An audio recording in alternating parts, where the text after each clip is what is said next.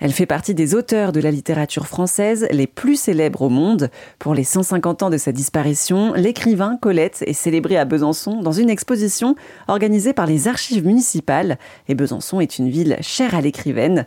Lise Lisenec est la responsable scientifique de l'exposition. Colette n'est pas née à Besançon, elle est née euh, en Bourgogne, à Saint-Sauveur-en-Puisaye, qui se trouve près d'Auxerre.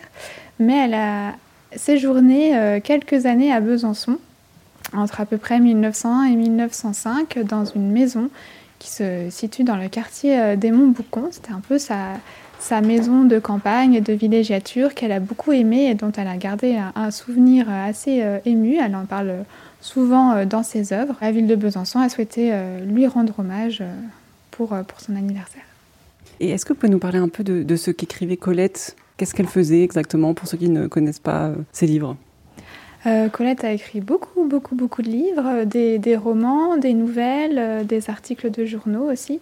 Parmi les titres, il y a notamment euh, toute la série des Claudines, Claudine à l'école par exemple, qu'il a, a, fait connaître, même si au début les livres sont signés Willy, le nom de son mari.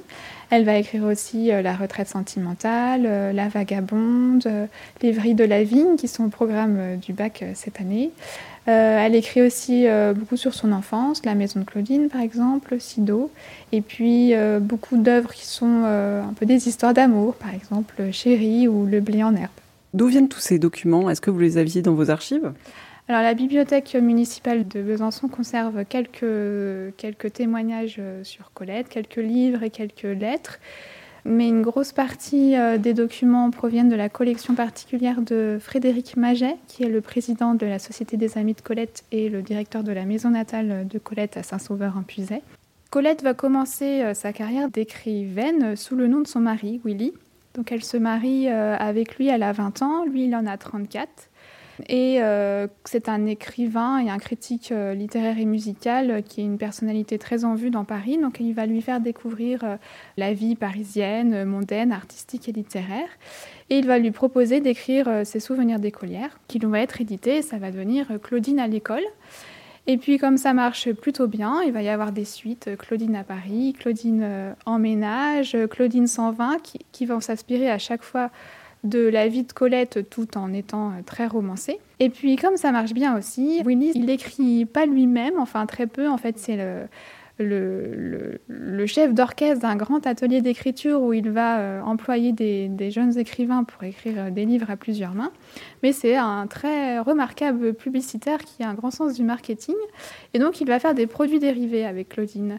Et notamment, il va commencer par une pièce de théâtre de Claudine à Paris dont le personnage principal Claudine est joué par l'actrice Polaire, qui va vraiment inventer le personnage de Claudine euh, avec des cheveux courts, une blouse écolière et puis un col blanc venir euh, le col Claudine et euh, ça va vraiment avoir un succès fou. Et donc il va y avoir plein de produits dérivés sur Claudine, des papiers de cigarettes, des gâteaux, enfin plein de choses. Et Willy et sa femme Colette vont se mettre en scène sur notamment des cartes postales. Donc c'est ce qu'on peut voir dans l'exposition. On voit Colette en fait qui a les cheveux courts, une blouse écolière et un col Claudine. Donc en fait elle est déguisée en Claudine mais elle est présentée en tant que Colette. Willy va jouer sur cette ambiguïté entre Claudine, Colette, l'actrice polaire. Donc ils sont habillés pareil, enfin voilà. Colette va participer avec son mari à, la publicité euh, de leur, euh, de leur livre. Donc on la voit euh, avec Willy, avec leur chien Toby Chien, dans ce costume de Claudine. Le col Claudine n'existait pas avant ce moment ce est devenu, voilà, ce col est devenu le col Claudine à ce moment-là. Colette 1900-1910, ça se passe à la bibliothèque municipale de conservation de Besançon jusqu'au 17 septembre.